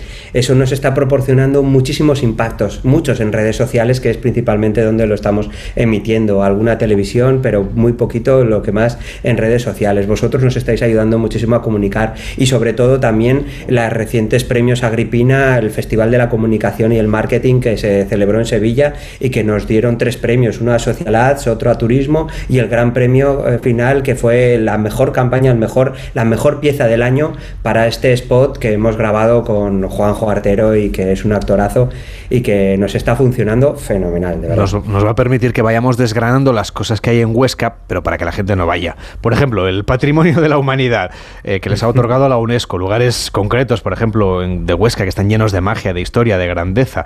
Vamos a disfrutar, no sé, de los paisajes. Ahora que estamos en estas fechas así navideñas, ¿qué estampa podríamos imaginarnos de Huesca? ¿Cómo están ahora mismo los paisajes? Pues están espectaculares. En el momento en el que estamos todavía en otoño, que nos llega, bueno, en otoño ya invierno, eh, que nos eh, todavía eh, tenemos ese color de otoño, quería decir, y con la nieve, esa estampa tan espectacular y que siempre es evocada de la provincia de Huesca con la nieve. Por eso decimos en el, en el spot que tenemos la nieve por la cintura, que no suele ser así en gran parte de la provincia, pero en los lugares donde tiene que ser, así está. Y en estos momentos también todos los establecimientos engalanados para ofrecer todos los servicios turísticos a los eh, clientes que vienen, a los turistas que vienen a la provincia de Huesca, todas las estaciones de esquí disponibles, el patrimonio que se puede visitar también especialmente eh, engalanado para que el turista venga. Y todos lo que son los prestadores de servicios de las diferentes actividades, como decía Víctor, uno puede hacer esquí, puede hacer eh, también snowboard, pero ¿por qué no eso de moda que está ahora el esquimo, ¿no?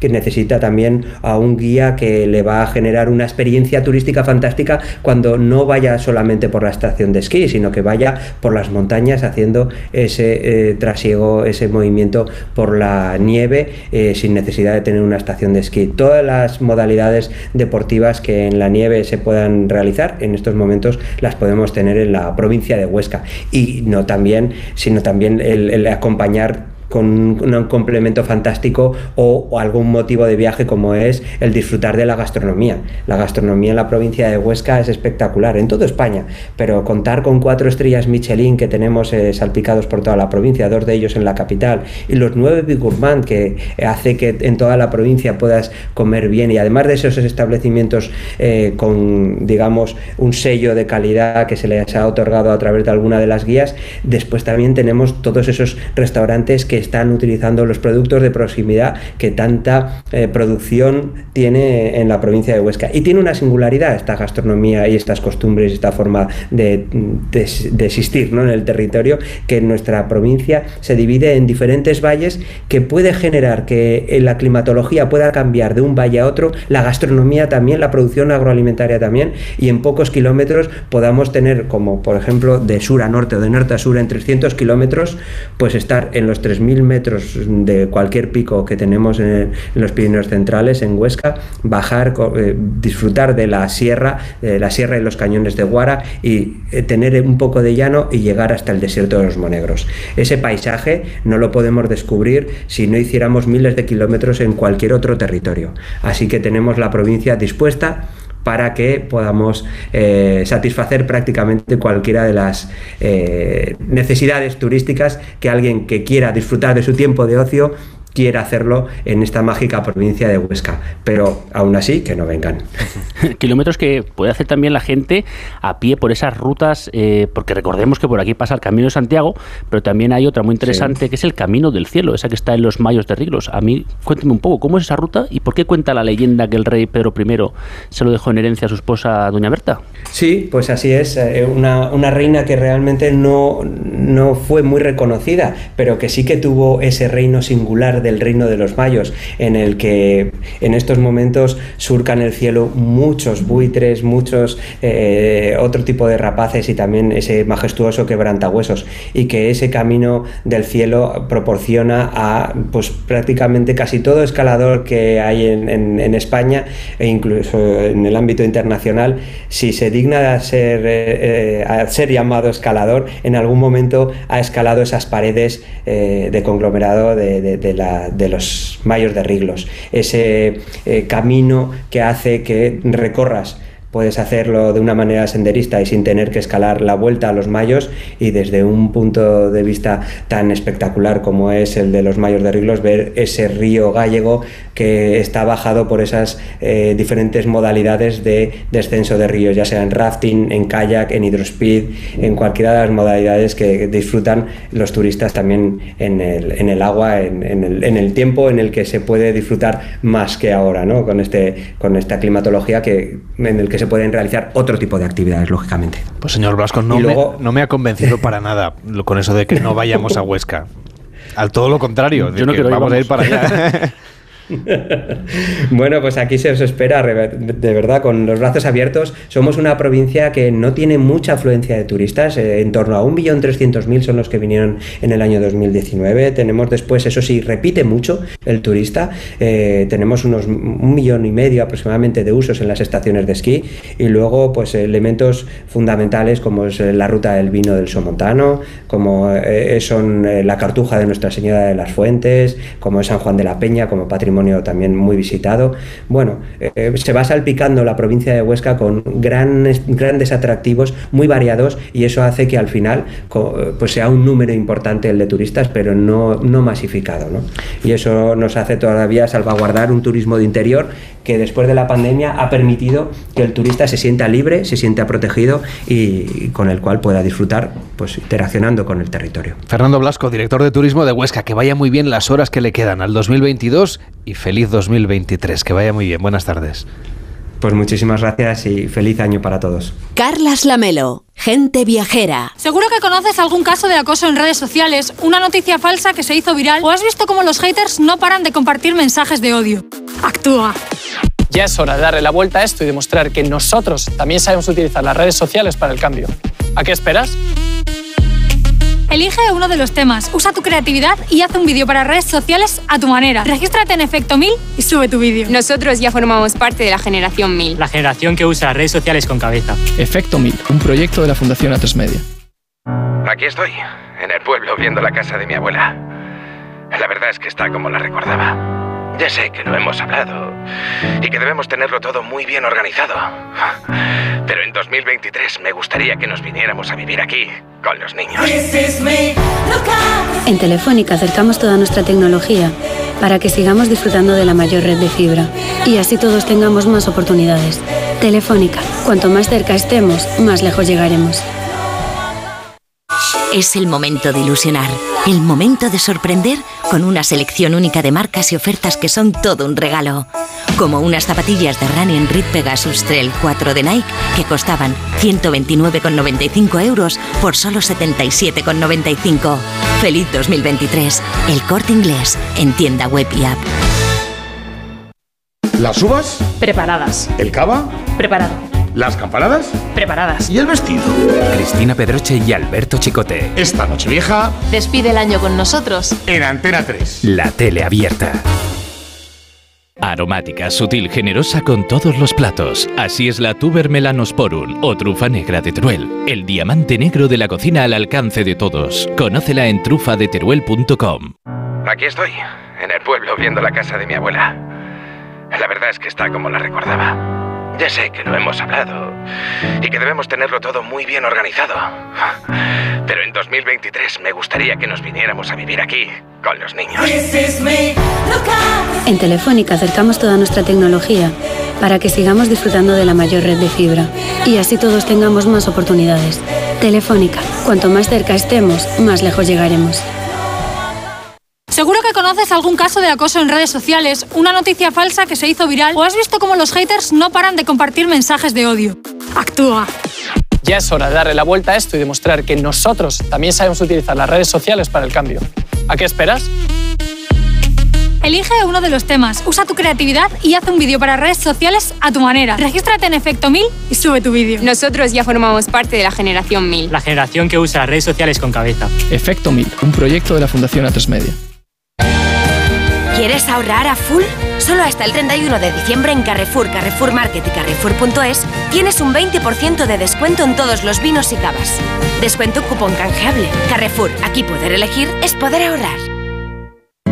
O sea que si me voy de vacaciones puedo ver la casa cuando quiera. Es que irme y dejarla vacía. Puedes irte tranquila, ya está todo instalado. Con el móvil puedes ver la casa en todo momento, solo tienes que pulsar aquí. Además, si alguien intentara entrar, lo detectamos antes. Mira, fíjate, hay sensores de puertas y ventanas, y la cámara de fuera también nos avisaría. Y si hace falta, podemos enviar a uno de nuestros vigilantes. Protege tu hogar frente a robos y ocupaciones con la alarma de Securitas Direct.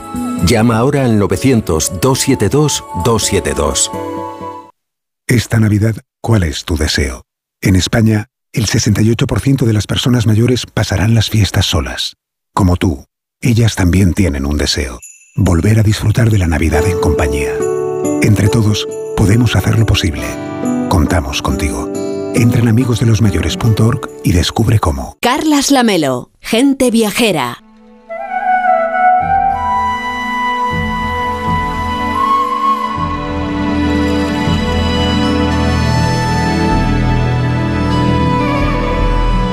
Se nos acaba este sobresaltado 2022, que si bien nos ha traído unos cuantos disgustos, también ha supuesto una recuperación del mundo de los viajes que todo apunta seguirá imparable a lo largo de 2023 si nadie lo estropea. Para entrar en este año nuevo con buen pie, Elena del Amo nos trae una música muy relajante.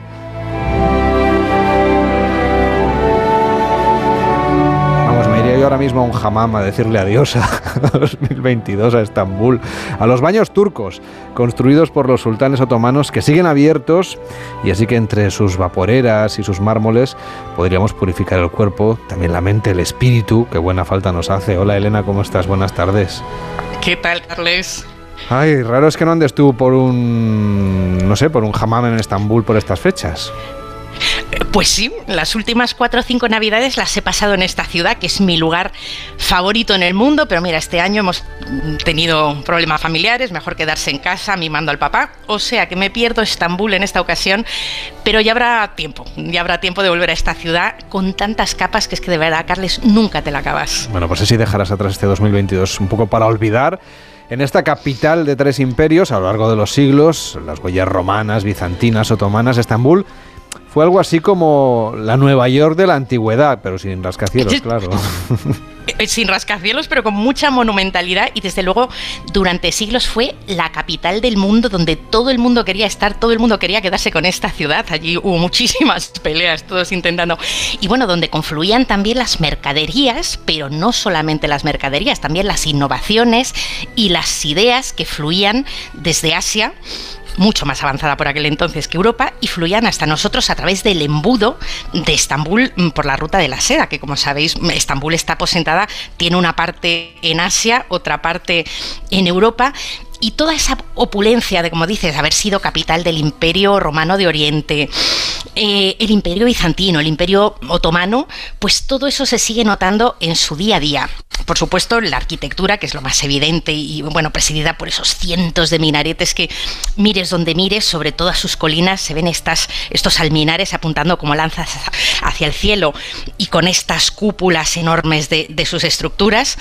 Se nota también en su cocina, que es elaboradísima, porque uno de sus pilares son precisamente las recetas que elaboraba un verdadero ejército de chefs para la corte del sultán y placeres tan refinados como no, como los baños turcos. Oye, que no hay en el mundo baños como los turcos, no hay hammams en todo el mundo como estos, donde disfrutar y descansar y relajarse. En España yo he hecho un poco de indagación, conozco algunos, uh -huh. por ejemplo en ciudades como Granada, Córdoba, Málaga, incluso en Madrid, yo he disfrutado aquel que uh -huh. tienen, o en Palma de Mallorca y en varios sitios más, están los hammams del grupo Al Andalus, que son una maravilla para escaparte pues unas horas a darte un baño, un masaje en un ambiente moruno muy logrado pero lo mismo no es, o sea, realmente. Y luego muchos países musulmanes, pues los más próximos que tenemos aquí, Marruecos o Túnez, Eh, pues hay hammams bastante refinados en los hoteles de lujo y luego mm, muy divertidos, pero bastante cutres, digamos, en los hammams de barrio.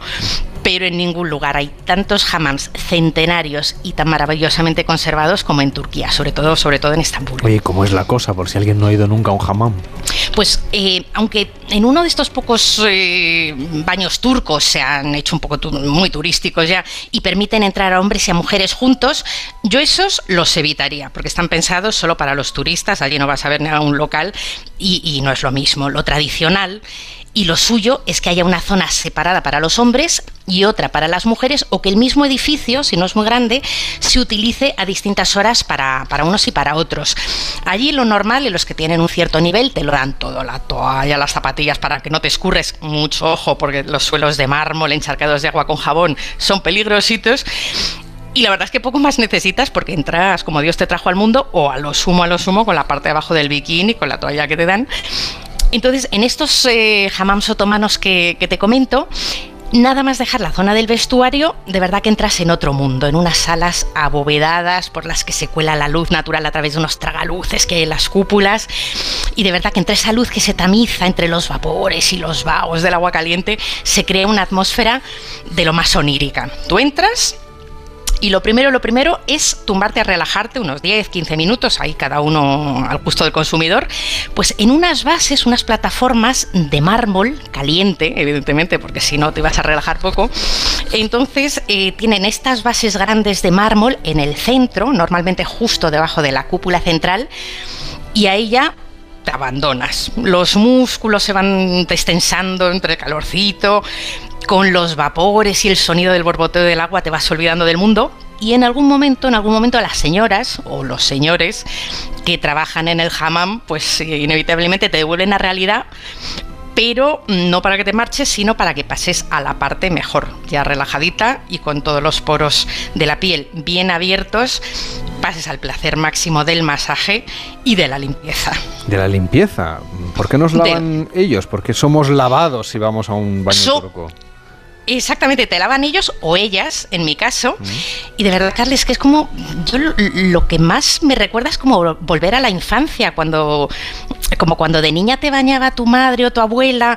eh, pues igual, ahora tú te dejas allí y te dejas hacer. Hay una señora que está contigo y con una especie de. de- suena un poco mal, pero, pero no es nada desagradable. O sea, con un, un saco de rafia suave, finita, que es distinto a lo de otros países musulmanes que usan un guante de crin que ahí sí es tremendo, pero esto es muy suavito, se empapa hasta lo indecible de espuma, o sea, se y, te van soltando toda esa espuma por el cuerpo y te van frotando por cada recoveco, te dan dando masaje y, es tremendo. Cuando llevas ya un buen rato frota, frota y empiezan a salir pieles muertas. Te va quedando un reguero de espaguetillos a tu alrededor que no das crédito. Dice, todo esto lo llevaba yo en la piel, pero si me he duchado esta mañana. Pues vaya, lo que tenemos que hacer es disfrutar de, de esta experiencia, porque hay que decirle a la gente viajera que en realidad no duele. No, no. En los hammams de Estambul a mí nunca me ha dolido. Al- Vamos, todo lo contrario. En algún hammam de barrio de estos que te decía de, de Marruecos, yo adoro Marruecos, mm, pero, pero no es como Estambul para esto, ni de lejos. En algún hammam de estos de barrio sí que me han sacado alguna vez los higadillos con el frote-frote un tanto vasto. Y las esponjas como de lija que, que- se gastan por allí de las que te hablaba. Que conste que también me encanta, que es toda una experiencia, porque en estos hammams de barrio de, de- por ejemplo, Marruecos, son súper auténticos. Van las vecinas con sus niños, con sus amigas, se van lavando las unas a las otras y ahí echan la tarde pues cotilleando entre risas, se llevan la merienda, o sea que no paran de hablar, el estruendo, el estruendo es tremendo. Entonces, relajarte, no sé si te relajas mucho, pero es muy auténtico, muy divertido y como te digo, mm, interesa, o sea, tiene mucha gracia, pero nada, nada que ver con el refinamiento de los hammams otomanos. Oye, siendo Estambul un destino tan popular entre los españoles, ¿qué recomendarías tú a la gente viajera? ¿A qué hammam nos mandas? Pues mira, alguno de los históricos, sin duda, sin dudarlo en ningún momento, porque en los hoteles hay algunos, y bueno, como en todas partes, en función de la categoría del hotel puede estar muy bien, pero la experiencia de bañarte en un edificio con siglos a sus espaldas y eso te lo permite Estambul, eso no tiene precio.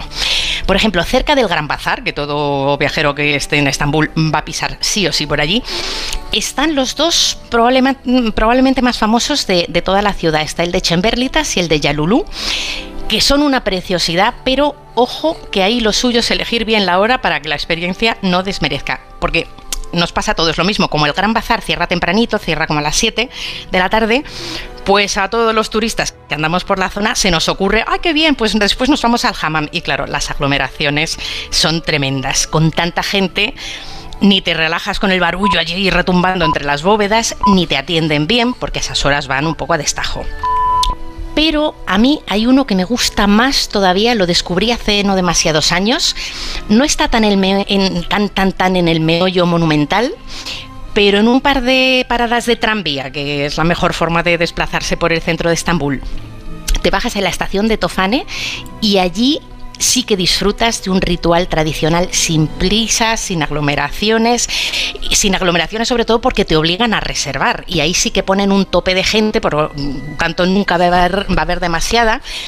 Y se trata, atención al nombrecito, se trata del hammam Kali Chili Pasha, que quizás sea más fácil de recordar como el nombre, el, el hammam del Pachá Kili Chali. La entrada son casi 50 euros y los vale con creces. Los otros no valen mucho menos, ¿no? Pueden incluso costar más en función del ritual que elijas. Y te digo que vale cada euro porque, a diferencia de los otros, que como te digo, a menudo están atestados y van un poco mata caballo, aquí tienes siempre una persona que te va diciendo qué hacer. Te lleva los vestuarios, te da las zapatillas de tu talla, el albornoz, todo es muy refinado. Eh, te acercan eso a los vestuarios donde cada uno tiene una taquilla con su llave para que no haya ningún problema. De ahí te lleva a la zona del hammam y una vez adentro te va diciendo pues dónde colocarte aquí sobre los mármoles, cuándo pasar de la plataforma a la limpieza y al masaje mm, para que no te sientas perdido, porque estás ahí, claro, imagínate, en pelota picada, en una zona que no conoces y después, ¿y aquí qué hago? No, no, pues aquí no hay ningún momento para la incertidumbre. Está todo muy cuidado y además es que el edificio es un espectáculo, es, es pequeñito, lo abrieron no hace demasiado tiempo tras siete años, que se dice pronto, restaurando sus salas y su inmensa cúpula de, ladrillo visto. Y, todo esto se lo mandó el Pachá, que decimos, Kilichali, se lo encomendó a Sinan, que es el gran arquitecto otomano, contemporáneo de Miguel Ángel y comparado a menudo con él. Pues un nuevo planazo ¿eh? el que nos está sugiriendo hoy para, vamos, para disfrutar, evidentemente, de estas últimas horas del año. Todo un planazo, entregarse a ese ritual del baño turco y encima un edificio construido nada más y nada menos que por Miguel Ángel Otomano. Pues sí, ahí están, abierto por las mañanas para las mujeres y a la tarde para los hombres, o sea que no, no, no estamos allí ni juntos ni revueltos. Y es muy fácil de encontrar en el barrio de frente al Bósforo de Tofane, que luego te puedes acercar allí a comer, a cenar, está lleno de cafés con turcos y turcas tan modernos y tan hipsters que, que parece que estás en el Soho, o sea, parece que estás en otra Como ciudad. las telenovelas, ¿no? Que, que tanto triunfan. Sí, sí, sí, exactamente. 3. Pues muchísimas gracias por este viaje tan maravilloso para sumergirnos en un hammam en Turquía. No se me ocurre mejor manera de despedir este año 2022 y de darle la bienvenida al 2023. Que tengas un feliz año. Hablamos ya el año que viene, Elena. Cuídate mucho. Hablamos, hablamos al año que viene y un abrazo para ti y, y- y mis mejores deseos también para todos los oyentes, claro que sí. En Onda Cero, gente viajera. Onda Cero en Navidad. Felices fiestas. Onda Cero.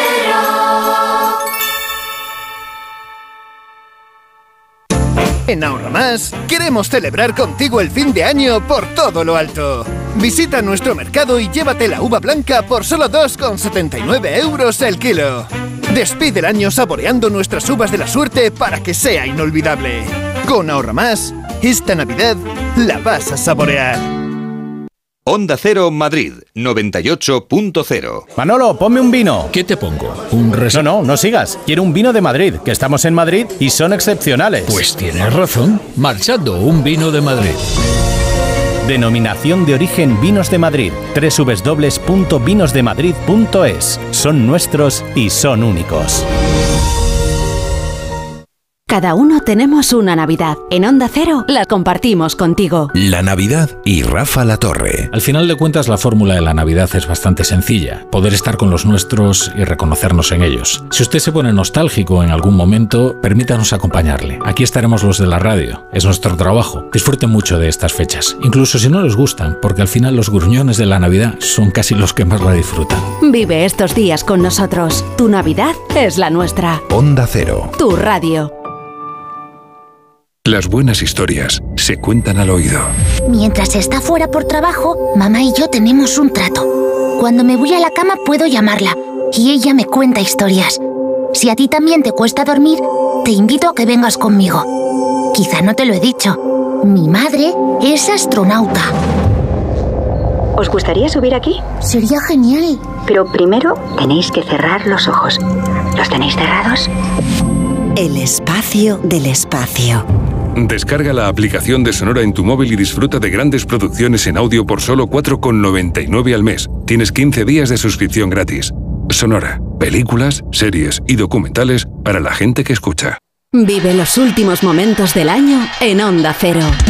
El sábado, a las 7 de la tarde, repasaremos los acontecimientos deportivos más importantes del año con Alfredo Martínez. A las 9 de la noche, La vida sigue. Juan Diego Guerrero te contará las noticias y los hechos más relevantes del año. Y desde las 11 de la noche, música para la Nochevieja. Fernando Magía te acompañará tomando las uvas en una Nochevieja que haremos que sea especial. Empieza 2023 en la mejor compañía. Empieza el año con Onda Cero. Te mereces esta radio. Onda Cero, tu radio. Onda Cero en Navidad. Felices fiestas. Onda Cero.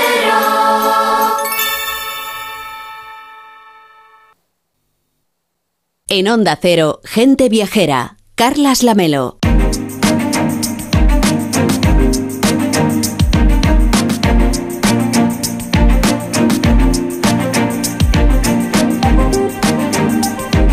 Estamos a horas de inaugurar el año nuevo que esperamos y deseamos que vaya un poco más allá del furor por los viajes tras la pandemia, que se vaya consolidando esa tendencia positiva y se recupere el PIB turístico antes del de, coronavirus, que evidentemente pues ha sido uno de los retos más, más complicados y más importantes que ha tenido que superar el sector seguramente en su historia aquí en nuestro país. La gente tiene ganas de viajar, eso se ha notado y si se cumplen las previsiones el turismo cerrará curso siendo la locomotora responsable del 60 65% de la tasa de crecimiento de la economía española.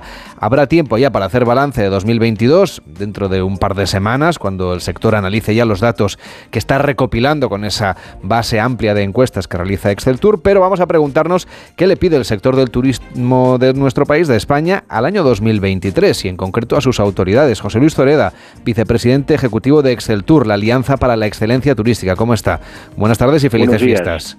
¿Cómo va Muchas todo? gracias, igualmente, y mis mejores deseos para todos los oyentes, que también el año 2023 les depare lo mejor eh, que deseen. Bueno, Por lo tanto, vamos a ver en clave turística eh, si somos capaces también de sumarnos a estos deseos, porque el año 2022 ha cerrado con un escenario muy alentador, ya lo ha señalado usted, cerca del dos tercios del crecimiento de la economía española se debe en el segundo semestre del año al turismo, y esto lo que debería de abrir es o consolidar una percepción de la relevancia que tiene el turismo, donde todavía no hemos salido al 100% de todas las heridas que nos causó el COVID, pero sí, desde luego, desde una perspectiva mucho más alentadora, eh, esperamos y confiamos que en el año 2023, que será un año electoral, estemos lo menos sujeto posible a los vaivenes de mm, la política y por lo tanto que se despoliticen todos los retos que tenemos por delante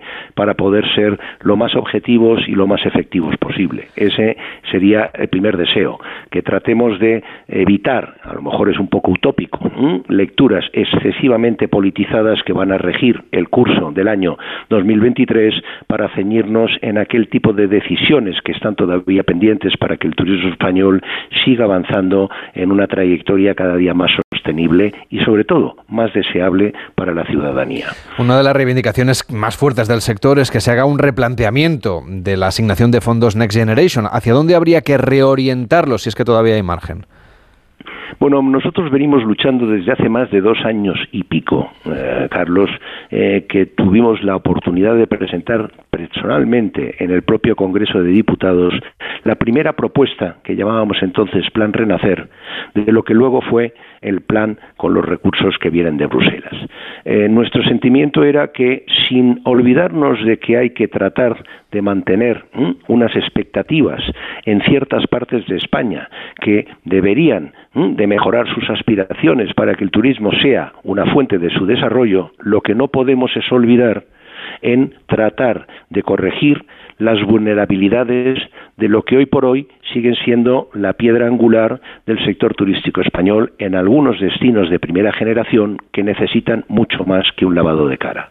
Desgraciadamente, la realidad de la asignación de los fondos, como se ha venido realizando hasta ahora, ha tenido desde nuestro punto de vista, una intencionalidad mucho más de satisfacer a un enorme centenar de municipios para favorecerles con pequeñas inversiones que a nuestro juicio no van a inducir grandes transformaciones competitivas. Y por contra, se han quedado fuera algunos de los grandes destinos turísticos españoles, que hoy por hoy siguen siendo, en términos de lo que representa el sector de sol y playa, cerca del 65% de toda la estructura y del valor económico de lo que representa el turismo. La nueva secretaria de Estado de Turismo, Rosana Morillo, proviene del gobierno de las Islas Baleares, se ha encargado allí del turismo, es decir, que conoce un destino fundamental, principal, de los más importantes de España. ¿Cree usted que va a ser más sensible? No sé si han tenido ya alguna oportunidad de hablar desde que tiene esta nueva responsabilidad. Bueno, tal como, como nueva responsable no ha sido el caso, pero sí tenemos la, el placer de conocer a Rosana Morillo y un excelente trabajo que ha realizado en su papel hasta ahora de directora general de turismo de la Comunidad Balear y desde luego tiene un talante, tiene una visión, tiene una manera de hacer las cosas eh, que confiamos de un importante vuelta de calcetín a lo que ha sido la trayectoria pasada, donde muchos de los temas que nosotros consideramos prioritarios estaban aparcados. Ustedes también piden una transformación de destinos, como decíamos, de renovación integral, competitiva. Ahí podrían haberse dirigido esos fondos Next Generation y piden un PERTE, un proyecto estratégico para la recuperación y transformación económica, al que usted urgía en la última charla que teníamos aquí en el programa. ¿Cree usted que esto puede cambiar a lo largo del 2023, que se, que se puede conseguir trabajar en esta línea? Y yo creo que me atrevo a hacer vaticinios que no me corresponden, pero siempre que hemos tenido oportunidad reciente de hablar con nuestra propia ministra, la hemos visto predispuesta a replantear y a considerar la necesidad de un PERTE para el sector turístico. Por eso confiamos que con el apoyo en estos momentos, el talante y la lealtad de la nueva secretaria de Estado eh, recientemente nombrada, pueda abrir un nuevo espacio, una rendija que haga viable quizá no en las condiciones económicas más deseables de unos fondos que originalmente eran, digamos, a fondo perdido, pero sí que podamos cubrir el gap eh, que en estos momentos sentíamos de que este PERTE, gran PERTE para el sector turístico, en algunos de los destinos mediterráneos maduros estaba ausente. Y es que además nos consta que en varias de las comunidades autónomas, como sería Andalucía, como sería la Comunidad Valenciana, estarían totalmente por la labor de favorecer un proyecto transversal que abarque no solamente espacios comunitarios individuales, sino zonas que tienen un común problema entre ellas y que se pueden favorecer de las economías de escala y de una inversión empresarial que las acompañaría, y esto es el modelo de PERTE que nosotros vamos a seguir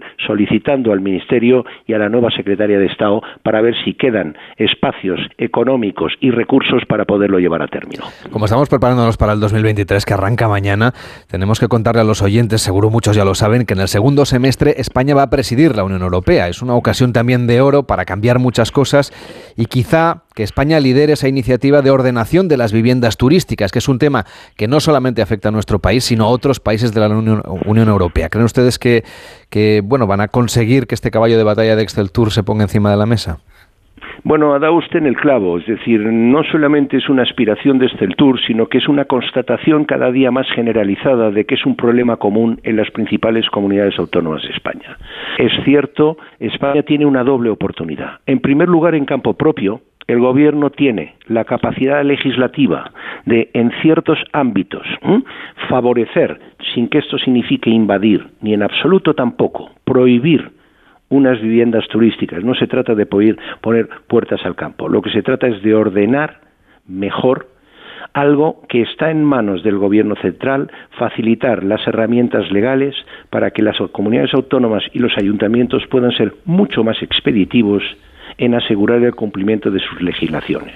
Y por otro lado, tal como usted adelantaba y empezaba la pregunta, España ha estado absolutamente ausente en las últimas legislaturas en ninguna iniciativa en Europa en clave turística, tal como debería corresponderle a un país como el nuestro, etiquetado de líder turístico mundial, y donde a imagen y semejanza de la Comunidad Europea, de otras políticas como podrían ser la agraria, donde no hay directiva que no pase, digamos, el filtro previo de Francia, en tema turístico sentimos, esperamos y deseamos que esta presidencia de España de la Unión Europea no desaproveche en esta circunstancia de que todavía se está tratando de buscar y mejorar las directivas de las viviendas turísticas, de poner nuestro granito de arena para que el cumplimiento de la ley, la ordenación de los espacios turísticos, el que todo el crecimiento de esta capacidad alojativa se adecue a nuevos modos de ciudad o de destinos turísticos deseables, se haga una realidad y no vuelvan a salir directivas que basadas en que lo cool, lo fresco, lo innovador es lo digital, indirectamente favorezcan con una permisividad absolutamente inadecuada el incumplimiento de la ley. Y eso es imprescindible cambiar nuestra gobernanza, evolucionar en nuevos marcos que, insisto, ya funcionan en muchos otros países sajones y que sería otra de las asignaturas pendientes para que España, el sector turístico, siga siendo líder, siga siendo cada vez más sostenible e, insisto, y quizá más importante, cada vez más empático y deseable por la propia ciudadanía que debe de ofrecer como un elemento diferencial al turista su capacidad de acogida, su deseo de brindar lo mejor de nosotros mismos a aquellos que nos visitan. Pues vamos a brindar, ya que utilizaba ese verbo, por un 2023 excelente para el sector del turismo y también para los viajeros, para que todo el mundo disfrute de nuestro país y de las maravillas que tenemos en todos estos rincones. José Luis Zoreda, vicepresidente ejecutivo de Excel Tour, la Alianza para la Excelencia Turística. Aunque faltan todavía unas horas para poder desearlo oficialmente, feliz 2023, que vaya muy bien el año nuevo. Hasta la próxima. Muchísimas gracias y felicidades a todos. Carlas Lamelo, gente viajera.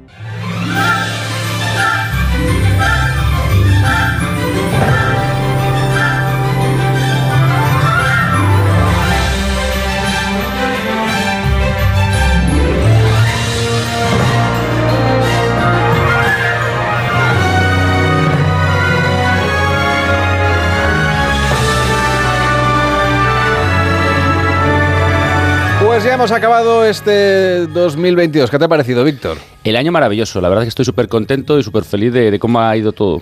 Pues nada, pues me alegro muchísimo. Ahora ya sabes, a hacer buenos propósitos, que hoy es la última tarde ya de este 2022 hasta el año que viene, Víctor. Y la última comilona. La última comilona, sí, bueno, te olvidas del roscón de Reyes, pero sí, sí, a partir de mañana todos al gimnasio, ¿eh? Ahí está, hay, que, hacer, dieta. Todo el mundo a, hacer, mm, a salir a correr por la Después de los churros con chocolate. ¿eh? Efectivamente, que necesitamos energía para ello. Bueno, que tengan todos ustedes una feliz salida de este 2022, un 2023 repleto de buenas noticias y de grandes viajes, pero mañana, primer día del año, aquí estaremos a las 12, las 11 en Canarias, todo el equipo de gente viajera esperándoles para recomendarles los mejores destinos del 2023. Que tengan un año extraordinario.